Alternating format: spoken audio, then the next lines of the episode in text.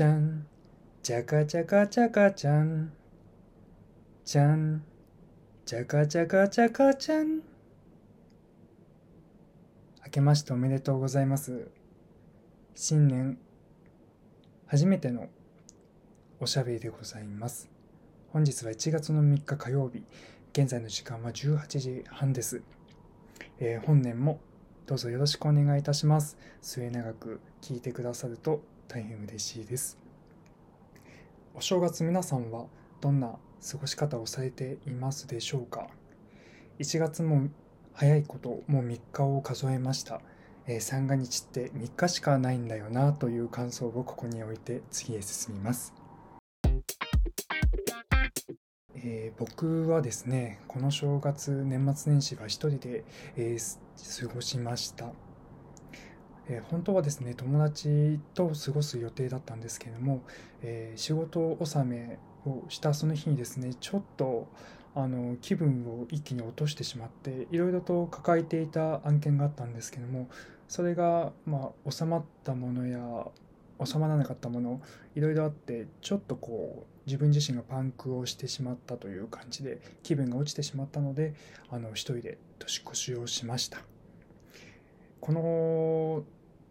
正月のムードというか年末年始のムードというものがあの苦手なんですけれどもあのインスタでも別の方が同じようなことを言っていましてインスタグラマーの方であのきらびやかな姿をいつも見せているのでこういうあのイベントごとみたいなものには前向きな方だと思っていたんですけれどもところがどっこいでその方もお正月年末年始のこの雰囲気が苦手ということをおっしゃっていましたでなぜっていうところなんですけども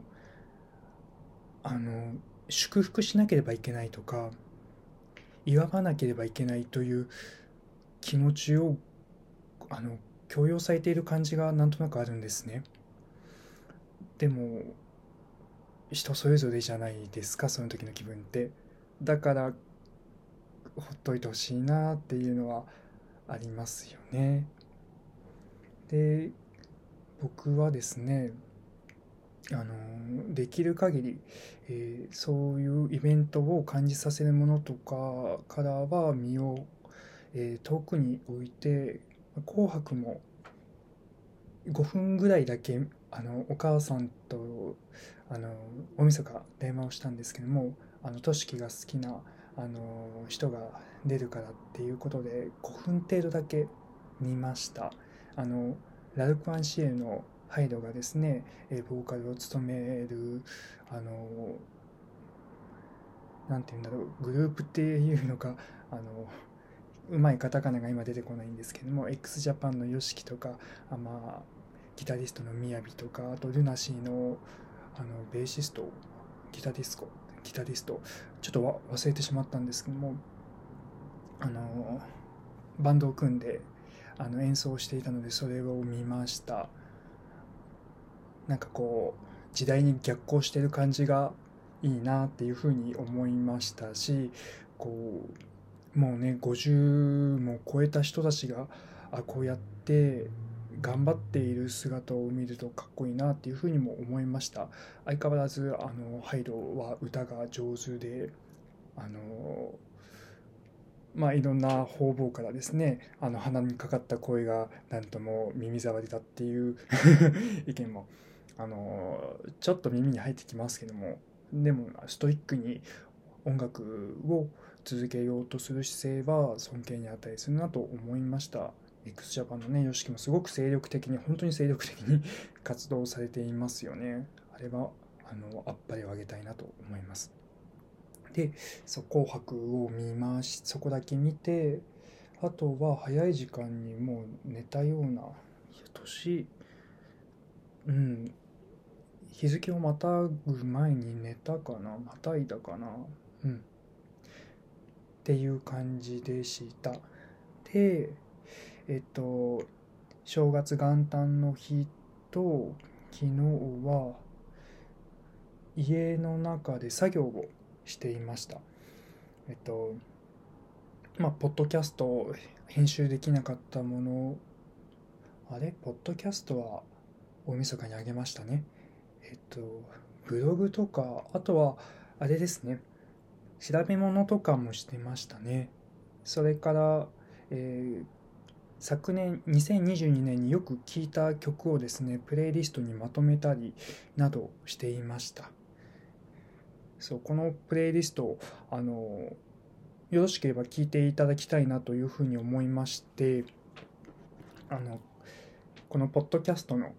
概要の部分に、え、今回のですね、33回目の概要の欄に、えっ、ー、と、Apple Music のものを載せておきますので、ぜひ、あの、よろしければ聞いてみてください。えー、Spotify で聞かれる方もいるんですよね。で、もし可能であれば、僕、Spotify メインに使ってるわけではないので、やり方がいまいちわからないんですけども、できたらちょっと載せてみたいと思います。友達から教えていただいて聴く曲が昨年は多かったなっていうふうに思いまして、それからね、あの、昔の聴いてた曲を遡って、あの、っていうのもありました。うん。あとはその好きだった曲があのなんていうのかな再度こうアレンジが加えられたり、えリミックスがされたりなどしてえ、っとこうリリースされることもあったのでそれも面白く聴いていました、えー、一番最初にですね2022年の一番最初にえー、っとこのプレイリストに入れたのはですね、あ、プレイリストの名前は2022アンダーバーバイバイという名前で2022年バイバイということであのタイトルをつけました。1曲目に、えー、ノエル・ギャラガーズ・ハイ・フライング・バードの、えー、とフレーキー・ティースという曲を入れました。これはですね、2014年販売の、えっ、ー、と、レディあ、ごめんなさい、2015年リリースのチェイシング・イエスタデイというアルバムからです。あの、僕が、えー、UK ロックにハマるきっかけとなったのがオアシス、あの言わずもがな有名なバンドですけどもオアシスなんですね。小学6年生の時に初めて聴きました。その当時「Dig Out Your Soul」というオアシスの最後のアルバムが発売された時でもあったと思うんですけれども小学6年生中学生かな？ちょっとあのうろ覚えで申し訳ないんですけどもそうその時の「ショック・オブ・ザ・ライトニング」っていう曲だったかな。それも曖昧なんですけどあのラジオで聞いてあかっこいいと思ってハマったような気がします。でえっとこのノエル・ギャラガーズ・ハイ・フライング・バーズっていうバンドはそのオアシスのえっと、メインとなっているあの兄弟、えーと、ギャラガー兄弟っていう2人のですねお兄さんの方がやっているバンドです。でこの曲は、えっと、留学をしている時にですね発売されたような記憶がありましてえっと留学先ですごく聴いていました。あの乾いたロックで一発目に去年のね1月にすごいよく聴いていたんです。これをねちょっと持ってきました。あとはそうですね僕がすごく好きなえっとドイツのですねデュオのミルキーチャンスの曲もいくつか入れました23曲入れたかなレゲエとかレゲエをベースに、えっと、少しテクノとかバンドサウンドを加えてた曲が多いバンあのデュオです。デュオ、デュオです。それからですね、大好きなレッチリですね、ブラックサマー。これはオーストラリアでのあの森林火災を受けて作られる曲だったと思います。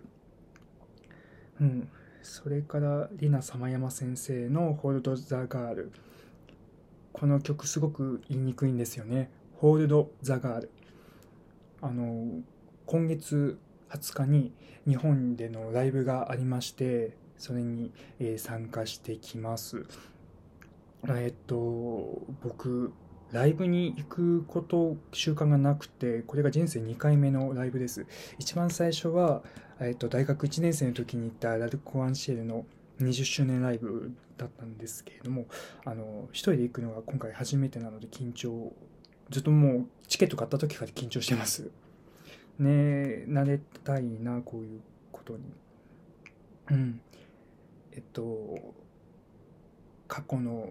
自分をこう抱きしめてこうあのなんていうのかな未来へのあのなんかこう強く生きる意志を感じさせるようなあ曲だったと思います。えー、それから、うん、そうですね 今年はえっ、ー、とディーバの曲をいろいろ聴きましたね。アバンマックス。えー、年末にユッキュンさんも曲を出して、イエタという曲を友達に教えてもらってから、すごくハマりました。12月23日リリースだったと思うんですけども、すごくハマりましたね。それからアイブのアフターライク。えっと、クラブサウンドを続けて入れてますね。はい。あ、そしてね、ピンク・フロイドが、二十何年ぶりに新曲を出しましてこれはウクライナのあの戦争を受けてロシアとウクライナの戦争を受けて作られた曲です確かピンク・フロイドのボーカルかどなたかの親族にウクライナ人の方がいたようなあのそれを受けてあのなんていうのかなウクライナのこの戦争を身近に感じていたそうです。ああとはですねミスチルなんですけども僕小学生の頃ミスチルがすごく好きで聴いていまして「さよなら2001」という曲があるんですね。この歌が当時のノストダムスのあの予言とか関わってるのかわからないんですけどもあのその幸せっていうのは毎月当たり前のようにあのいつもそこにあってないようなもんだよみたいなそういうごめんなさいね。僕すごく今適当なこと言ってますけども。そういうような意味合いの歌詞だったと思います。あのちょっとダークな曲です。ゆっくりとしたテンポであのシーンとしたシーンとした冬にあのすごくいいような曲かなと思ってあこんなこと言ってたらすごく長くなっちゃいそうだからいろいろねえ、ー、とあとはあ木村カエラもアルバムを年末に出しましたね。これも1曲入れました。カエラ大好きです。えー、っと、宇多田ヒカルのバッドモードがやっと聴けるようになりましたので、これも入れました。大好きになりました。大好きです。それから久々に、えー、日の目をあの見たあのブラックビスケッツのタイミング、これ TikTok で流行ったらしいですね。僕はそんなこともつゆ知らず、何か、あのーなんだっけな、誰かのカバーを聞いて、あ、久々に聞いたらいいじゃんと思って聞きました。大好きです。それから、篠原涼子の、あのー、あれですね、あの小室哲哉とのあの曲、愛しさと切なさと心強さと、でも、ああ、久々に聞いたらいいなと思って入れました。はい、大好きです。えっと、合計で31曲をまとめてみました。あのーなんだろうな。聞きやすいようにあの聞きやすいというかあのなんて言うんだかな。ちょっとアルバム仕様というんですかね。自分なりにあのこういう風に持ってきたらいいかななんていう風に思ってあの作ってみましたので是非あの聞いてみてください。お返事ありがとうございますあの暴走族の方があの 暴走族かなあの綺麗な音を鳴らして去っていきました。ありがとうございます。お返事くださいました。はい。では次いきます。えー、さて、メモッターを、1週間分のメモッターを振り返っていきたいと思います。1週間前は12月の27日。ああ、もうあっという間ですね。12月の27日でした。では、始めます。12月27日の朝の7時10分。えっ、ー、時を止めて、もっと考えたり見つ見つけたり見つめたりする時間が欲しいこのままでは未来は良くないことは明らかでも無気力ニヒリズムうーん落ちてますね あの頭部ちょっと落ちてますその後16分後には現実逃避をさせる世界。ああこれなんでだったかな。なんかね大きな問題があったと思います。あそうですね。その後もいくつかありますね。 Extinction Rebellion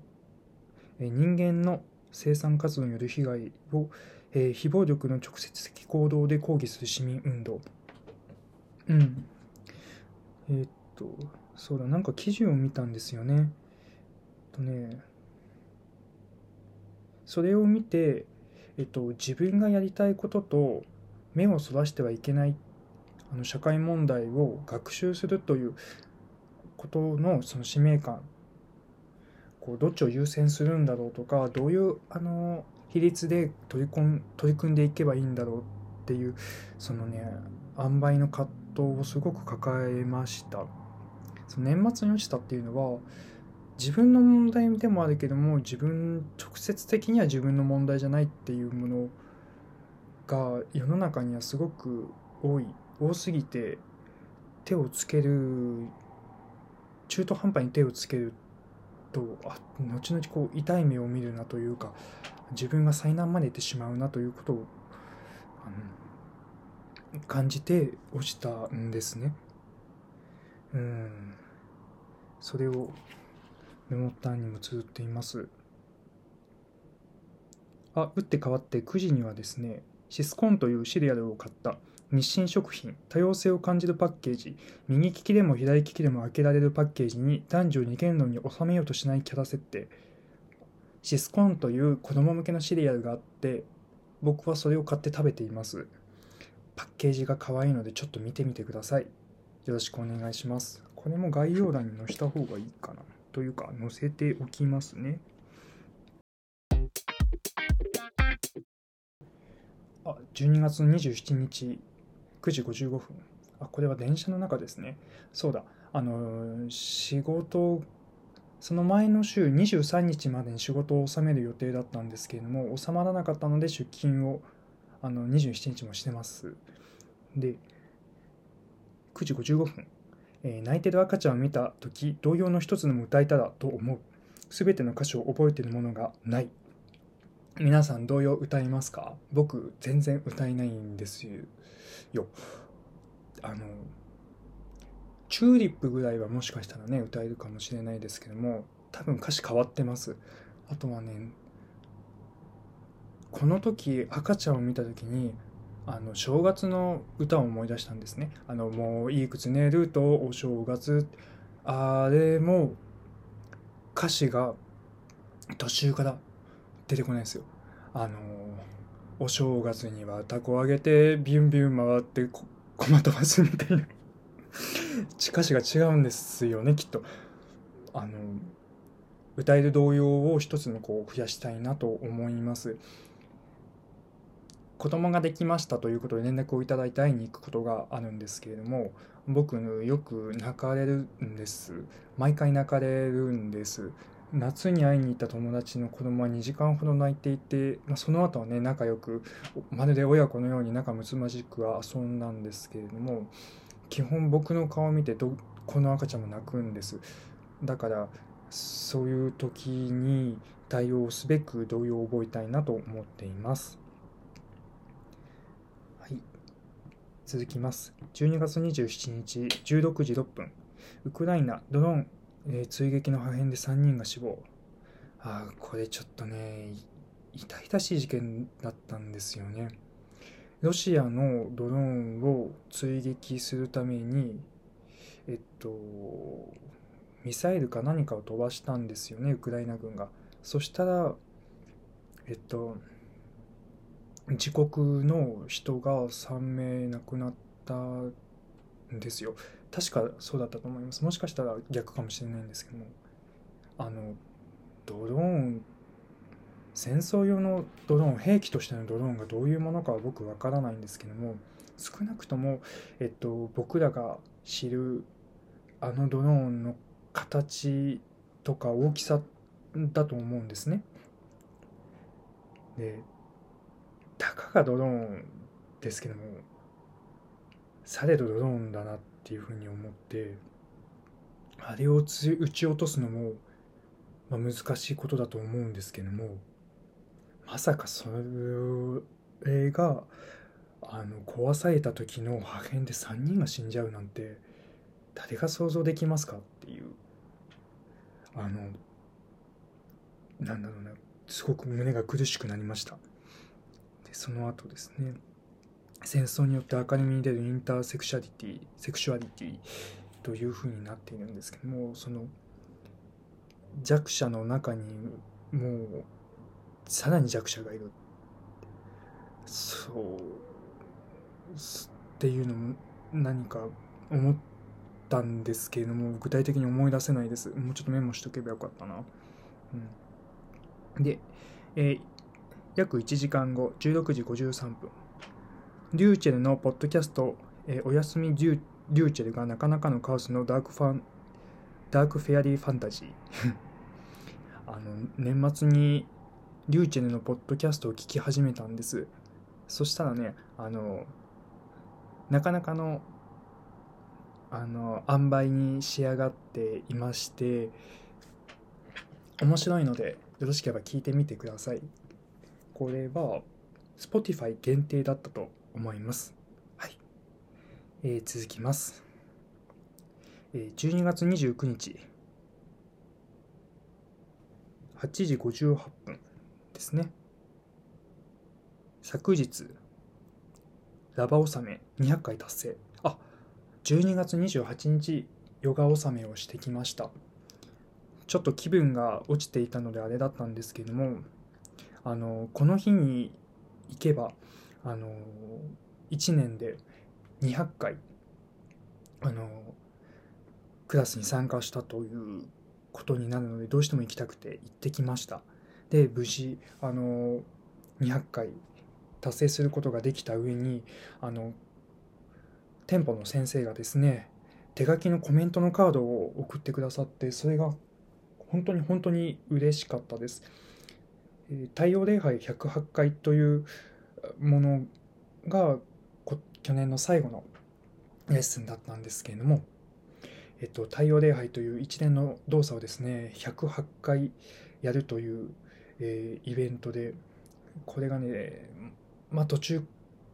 初めてだったんですけどもああの最後までできてよかったなっていう感じですけども途中が結構きつくて僕は朝もうびしゃびしゃだったんですね。で翌日は大丈夫だったかな。その次の日あたりにもも裏とあと胸とにすごくあの筋肉痛がきました。今も太ももの裏はね結構痛いです。明日明後日あたりにえ、ー、と、ヨガ始めができればいいなというふうに思っております。えっ、ー、と、その次、12月29日の10時の16分、10時16分、友達という言葉を大切にしたい。友達は少ない。だけど、友達と呼べる人は本当に大切な人。うん。友達という言葉を僕はだいぶ競技に捉えていまして、うんその他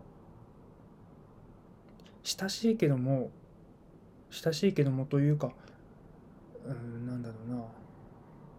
それ以外の人たちの表現方法なんて言ってるかな友人って言ったりもするかもしれないしあとはなんだろうな、まあ、地元の人だったら同級生とかそうだけれども、うん、事実だけれども嘘じゃないって事実を伝えるようにしています。難しいですよね。言葉の定義って人によってまちまちだと思います。友達。うん。はい。えっと、12月の29日17時20分。えっ、と、巣鴨アトネの無印の店員さん優しい。男性店員さんの声には睡眠導入効果あり。ぜひ皆さん、行ってみてください。えっ、ー、と、12月29日11時33分。筒状に丸めた世界地図をバックパックに詰めたご婦人。たくさんの荷物でどこへ向かうのかな巣鴨駅にいましたらそうだったんです。あの世界地図をね小さいリュックの中にこうしまいしまったあのご婦人がいたんです。キャリーバッグを持って。でカバンから地図の半分もしまえてなかったんですけどもそう出てて可愛かったんですよね。僕世界地図が好きで買ったりもしていたのでなんかこう通ずるものがありました。ああとあのあそうだ。この次えっと12時1分その後すぐにこれも駅でつぶやいてます。多分。えー、路線図顔はめパネルプリンアナモード。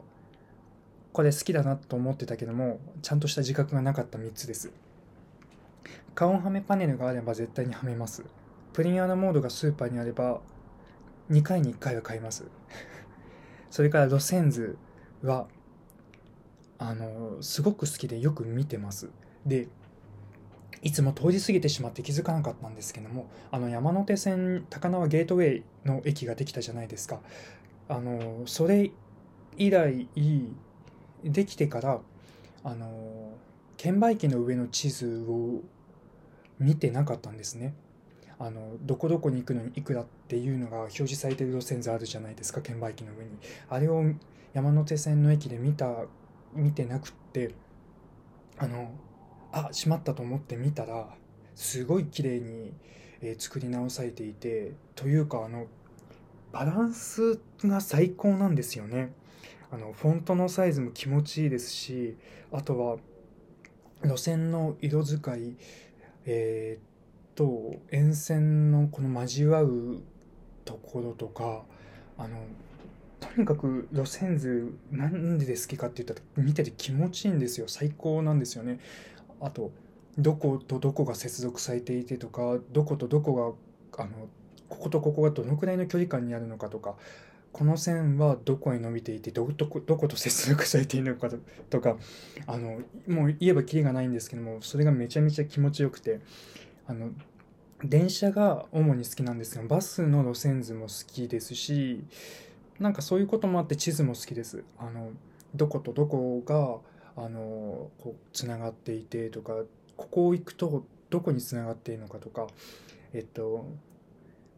似たような道でもそれぞれ名前があって向かってる方向って違うじゃないですか。平行に並んでいるようだけれども同じ道ではないです。ななかったりね。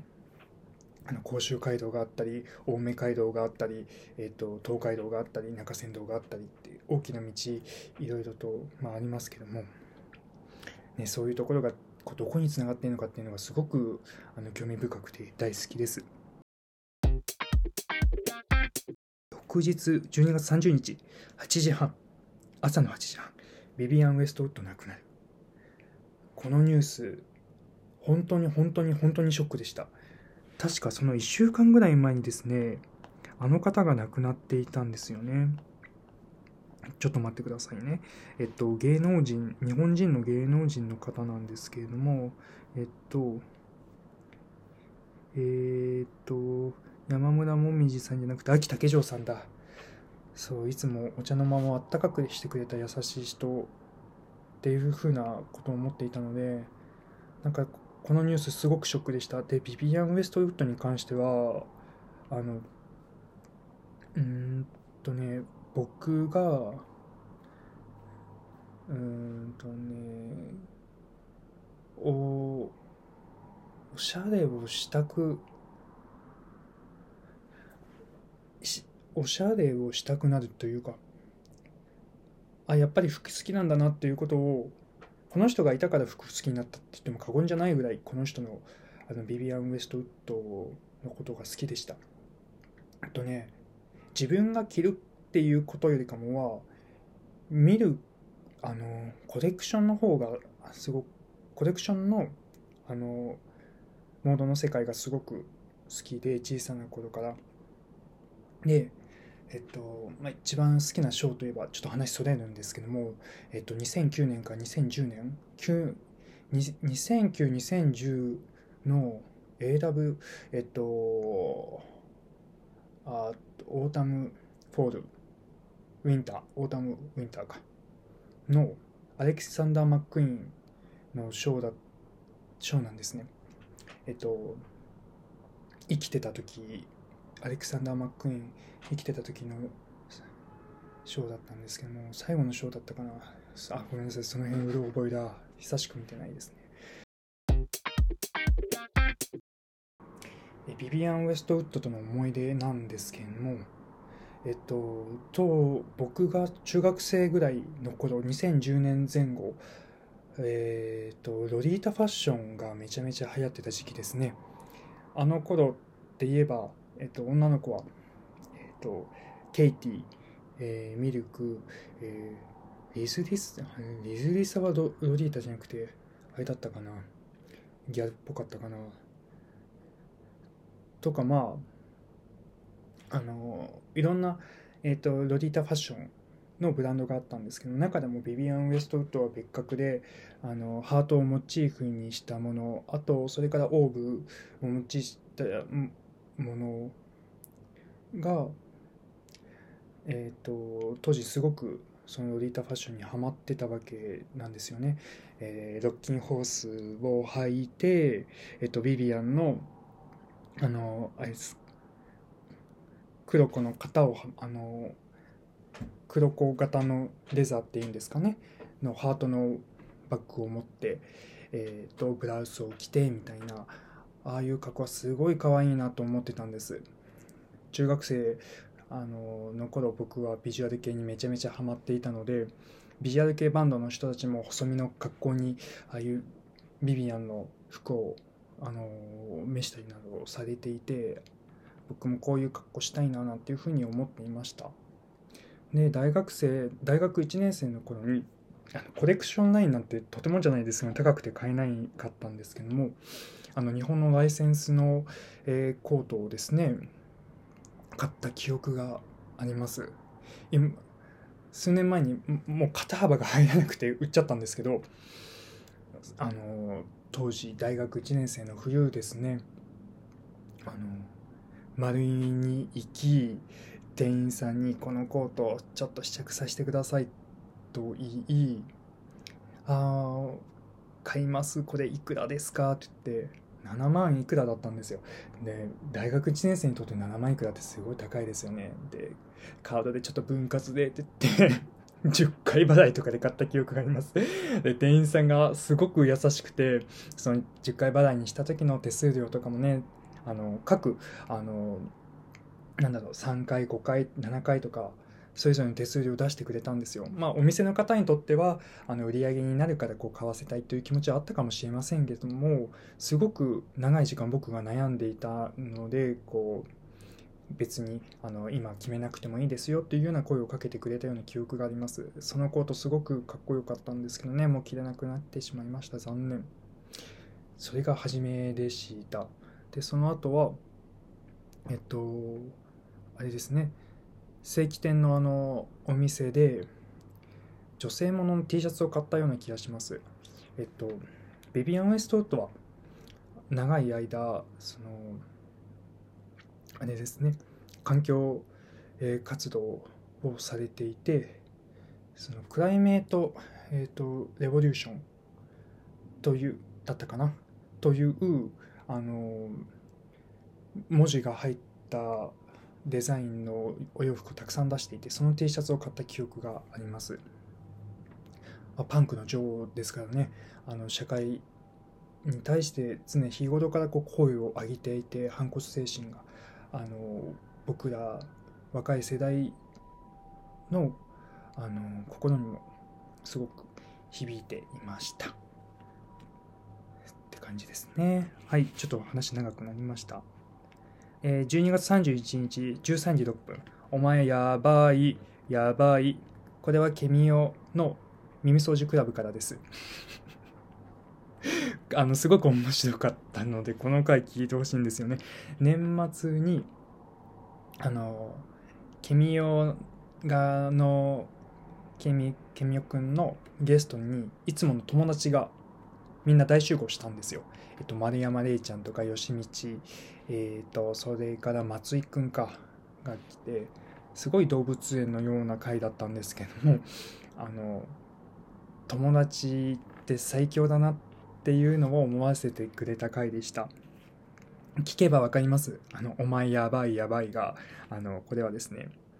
あの僕が彼らに思っていることじゃなくて、えっと、そのポッドキャストの中でこういう発言がありました。はいその次ですね。ふんふんふんふんふん。あこれ昨日だったかな。ちょっと待ってください。1月の2日、えー、午後の1時37分ですね。毎年正月だけ動くゼミのグループ LINE 仲が良かったわけではないのになぜ？不思議なんです。大学時代のゼミのグループ LINE が残っていまして、正月だけ動くんです。10人ほど、先生も入っていて10人ほどなんですけども、ゼミ長の子が、あの、明けましておめでとう、今年集まれたらいいな、みたいな、先生がいるのにもかかわらず、あの、タメ口でそういうふうに、あの、なんだろうな、LINE を動かすんですね。で、まあ、そつなく挨拶をするんですけども、先生もね、ちゃんと返信してくれるんですけども、え、なぜ別にそんな仲良くなかったじゃん学生時代もって感じなんです フランス語のゼミだったんですけれどもえっとゼミが始まる当時はあのその時は僕留学していたのでそのゼミ長が誰とかあのどういう人たちが入ってるかとかは全く知らなかったんですよ。で帰国してゼミに参加したらフランス語とは全く縁もゆかりもない子が入っててそれがゼミ長だったんですね。で何かやってくれるわけでもないですしなんなら単位を落として彼卒業できなかったような記憶があります。うん。なんかこう普通だったらねすごい僕今悪いこと言ってますよね。よくないこと言ってますけど普通普通だったって言い方もよくないんだけれどもただなんかこう詫びの申し訳ない気持ちがあったりとかでえっと自分からこういう LINE を回したりとかできないですよね。あとは別に仲良くなかった仲良く仲良かったと思っていいのかな。なんちょっとこの人は本当にねわからない人でした。あの会話が噛み合った記憶もないですし何かこうゼミとか卒論に関して一生懸命やっていた記憶がないんですよね。どちらかというとあの遅刻してきたりとか何かやるべきことやってなかったりとか卒論の作り方も甘くて僕めちゃめちゃなんかいろいろ言った記憶があります性格悪いんでそうなんです。あの学生時代結構僕、うん、尖ってたって言い方は違うんですけどもあのサボってる人に対してすごくいろいろ質問攻めをしてた気がします。重箱の隅をつつくようなおつぼねみたいなことをしてた記憶があります。ね今はしません。はいその後。これはいつかな？昨日かな？もう昨日になりますかね。あのピックアップして読んでいます。えっ、と昨日の昨日ですね。はい。来ました、えー、パリス・ヒルトンのシャッターポーズが乱れない。これ皆さんインスタでぜひ見てください。お騒がせセレブあの元祖お騒がせセレブのパリス・ヒルトンなんですけれどもインスタの写真マジでポージングが完璧なんです。選んでるかもしれないんですけどもその同じ日に違う人たちとポージングをしてこういくつかの複数のあの写真を選んで一つの投稿としてあげているんですけれどもポージングがマジで最強です。自分が見られる角度綺麗に見える体勢バッチリです。あの真似していきたいなと思っています。はいその後。えっ、ー、とこれは1月2日の11時3分です。化け物には化け物をぶつけるんだよ。確かホラー映画のことを調べていてあの貞子 VS 佳代子のあの映画の時にこんなこのセリフがあったと思うんです。あの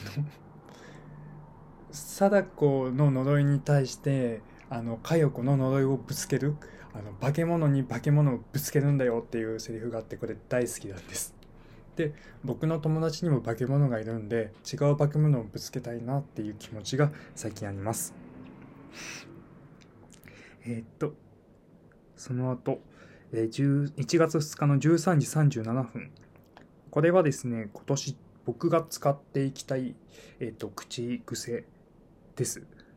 ああ幸せっていうのと許しますっていうのも口癖にしたいと思います。皆さんもぜひ使ってみてください。なんならここで練習しましょうか。ああ幸せ。3はい。ああ幸せです。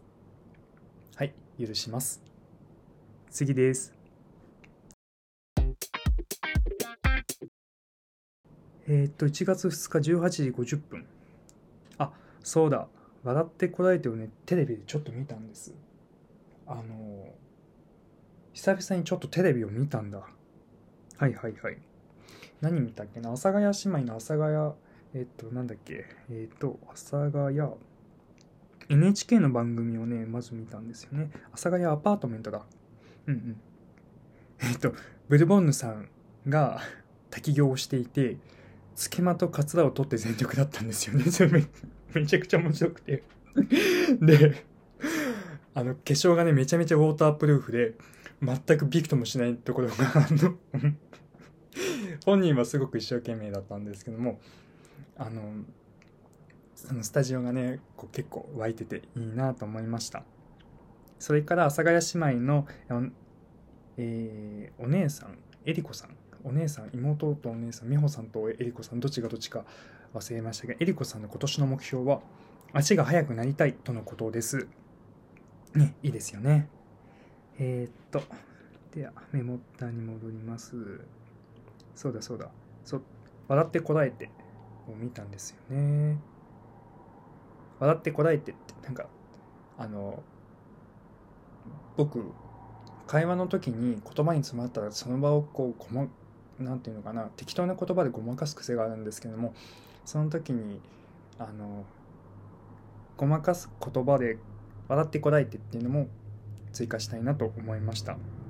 まあ、パペットマペットとかでもいいんですけど今よく使うのは人生だよねってよく使ってます。はい次です。1月3日7時58分あ今日ですね。今日の朝入りました。船の先端でディカプリオとタイタニックしたい。これはディカプリオがかっこいいから好きですっていうことの表明です、えー、続きまして、えー、10時55分。使用語彙と理解語彙。使用語彙が少ない。そう言葉をアウトプットする習慣が今まであまりなかったのか。あのいろんな言葉をね自分の中に蓄えよう蓄えようって調べたりメモしたりはしていたんですけども口から出る時って決まった言葉しか出ないなっていうのに気づきました。相手との会話の中であうんうんってうなずいて理解はできるというかしてるとは思うんだけれどもいざ自分が話し出そうとした時に相手のように言葉が出てこない詰まる、まあ、そもそも理解できてないのかな。でも僕の歴史語彙っていうのは少ないなって反省します。かといってこう難しい言葉を羅列するような会話ってちょっと相手に圧を与えますよね。というか自分の見栄を保つためにこの言葉を使っているんじゃないかっていう自己嫌悪にも陥るので簡単な言葉だけれどもスムーズに適切にその時その時の気持ちを言葉にできたらいいなっていうふうに思っています。まあ、そのためのこのポッドキャストでもあるんだけれども会話の中でもそれができたらいいなと思います。あとはやっぱり自分は会話よりかも文章の時の方があの文章の方が言葉をあのよりえっ、と何て言うのかなより適切な言葉が選べるのかなっていうのも思っています。文章だとこう行間だったりとかその句読点の打つ位置だったりとかさまざまな方法でこう表現ができますよね。会話は、まあ、こう声色とかあのジェスチャーとかねまあ別にいろいろありますけどもそれぞれの良さがありますけども僕はやっぱ書く方が得意うん、どちらかというと好き得意なのかなとも思いました。はい、でその後11月7日11時7分。はい。あ今日ですね僕えっと久々に家を出て散歩をしました。でブックオフに行ってブックオフが今20%えっ、ー、と、オフのセールをやっているので、ブックオフに行って、今年の本をいくつか買ってきました。えー、ヨガの先生から書いてる、あの、来た方、あの、健三の水湖伝、まだ、あと10 17巻も、18巻か、18巻もあるのに、ちょっとね、違う本も読みたいなという感じで、えっと、短い本をえっと、6冊買ってきたかな ?1、2、3、4、5、6。うん、6冊買ってきました。で、えっと、6冊だったけども、全部ね、110円の本を選びました。で、20%オフだったから全部で500円何本、500何、500、500うん十円 とかでした。こういう表現も出てこないな。すごくね、良かったなの、嬉しいなと思っています。で、えっと、そう、ブックオフに行って、その時にね、宮部みゆきさんの本、あ、宮部みゆきが読めないという、あの、ツイあのメモをつぶやきをしてるんですけども、宮部みゆきさんの本なんかの読めないんですよね。長編というイメージがあって、今日一冊取ろ手に取ろうかと思ったんですけど、いや、水湖伝もあるしなと思って、水湖伝もめちゃめちゃ人が出てくるんですね。この人誰だっけとか、あの、いきなり、どこ、ここの場面みたいなこともあって、一気に読まないといけないんだけども、一気に読めなくて、時間がね、なくて、そう、それでちょっと、あのー、そんなこと思いました。はい。で、最後ですね。えー、っと、今日のその、ことをまとめてます。あ、本日は初散歩今年初散歩をしてきました。で、えっと、都心の方はきっと混んでるだろうと思って、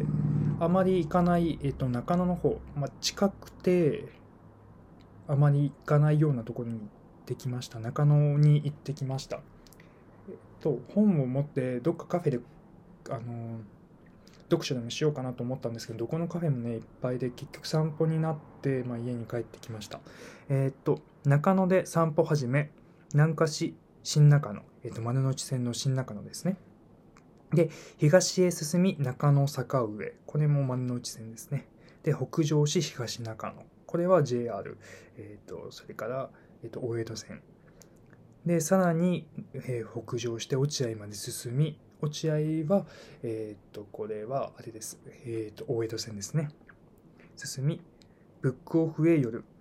こ途中の道でビッグブックオフがあったので、ブックオフへ寄りました。そして南下し、東に中野へ戻った後、えー、中野で力尽きる。意外と坂が多く日陰もあり、住宅街、人が多くて疲れちゃった。うん、あの、ドトールが結構休みのところが多くて、で、他のね、チェーン店の喫茶店でもどこでもよかったんですけども入りたかったんですけどもあの個人営業みたいなところはあの今日も三が日ということでお休みであと駅のところとか空いてるところ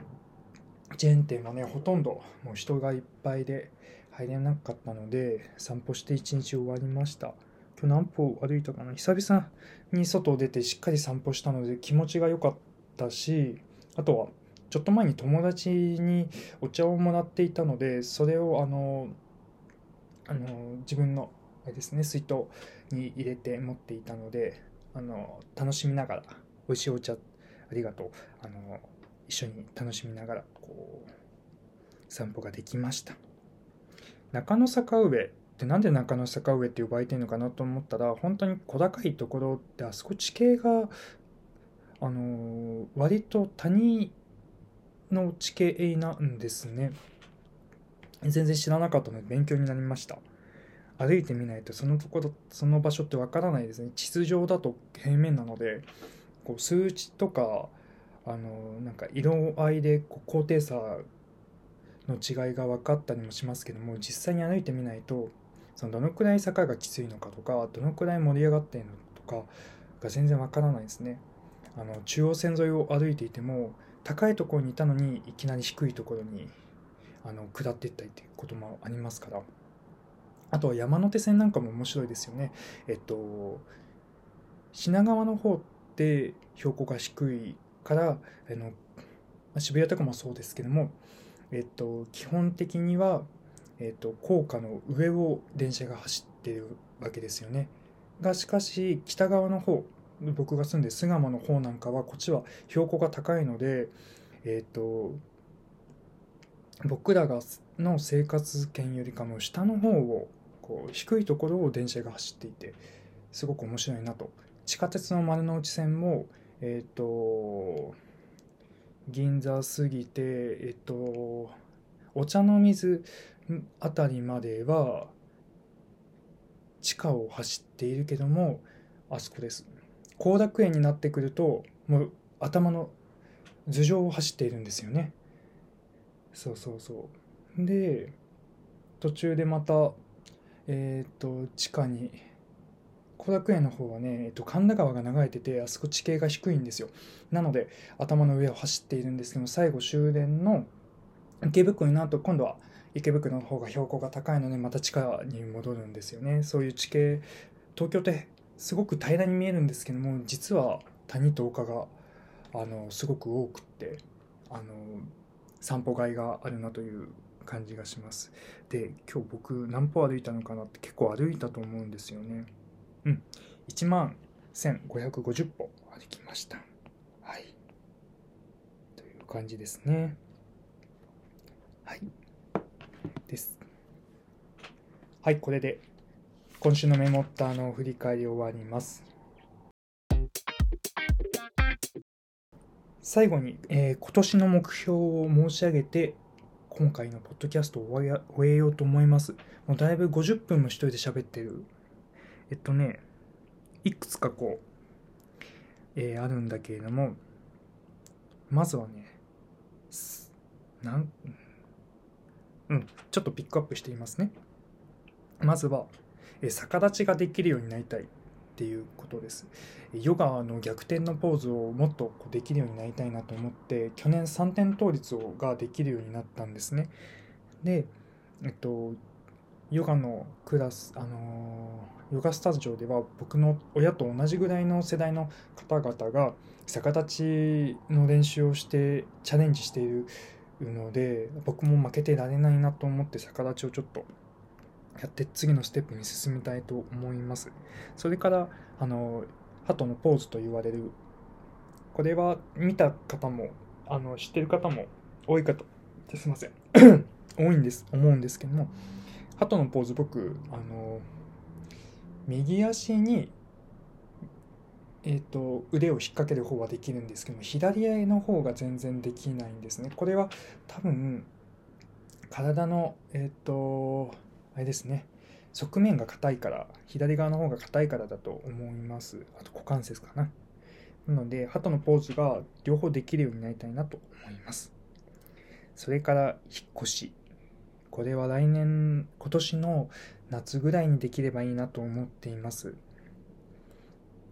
あの今住んでるところが今年で3年目に突入するんだけれども僕いろんなとこに住んでみたいなと思って。あの地図を見るのも好きだし散歩も好きだし住むエリアが違えば会う人だったりあとは、えーと散歩のエリアもまた変わってくるなっていうふうに感じていてそれゆえにちょっと引っ越しをして気持ちも新たにあの何て言うかなこう活動をものもの活動していきたいなと思っています。それから書道で言えばえっと今年は賞をいただきたいなと思っています。いつもは入選えー、止まりなんですけれども、まあ、入選するのだけでも結構あの大変って言えば大変なんですけども今年はちょっと何かで賞をいただけたら嬉しいなと励みになるなとこう一歩こう前進したなっていうのがわかるかなと思っています。あとはこれ最後にしとこうかな、えー、登竜門から一つ出店えっとですね、登竜門というサイトがありまして、いろんなもののコンクール情報、えっと、文芸作品だったりとか、あとはあの美術関係だったりとか、いろんなもののコンクールの、コンコンクールのじゃない、コンクールの情報をまとめたサイトがあって、今年は、あの、何かしらでちょっと出展というか応募をしてみたいと思います。あの文章の方でねエッセイというか、うん、短い文1000文字ぐらいのコンテストとかもあるのであの一つこう出してみたいなと思います。うん、そうですねあとは自分のこれはもうあのメモしている目標とは関係ないんですけども自分の呼吸を大事に、えー、無理をしないということを大事に年1年過ごしていきたいなと思います。ついついこう肩に力が入ってしまいがちで何でもかんでも全力でやらなきゃと思ってしまうんだけれどもそれだとまた心を壊してしまうことにもなりますし友達にも迷惑をかけてしまうので自分の呼吸、えーあくまで自分は自分人は人同じ土俵に立たない誰かと同じ土俵に立たないということを大事に、えー、自分の生活を大事に過ごしてまいりたいと思います。えー、改めまして皆様本年もどうぞよろしくお願いします。このポッドキャスト、え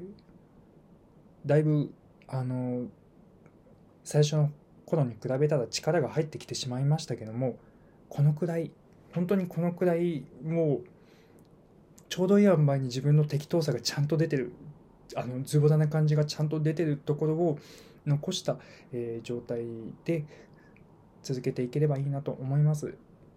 毎日は無理っていうことが分かったので今は週2回を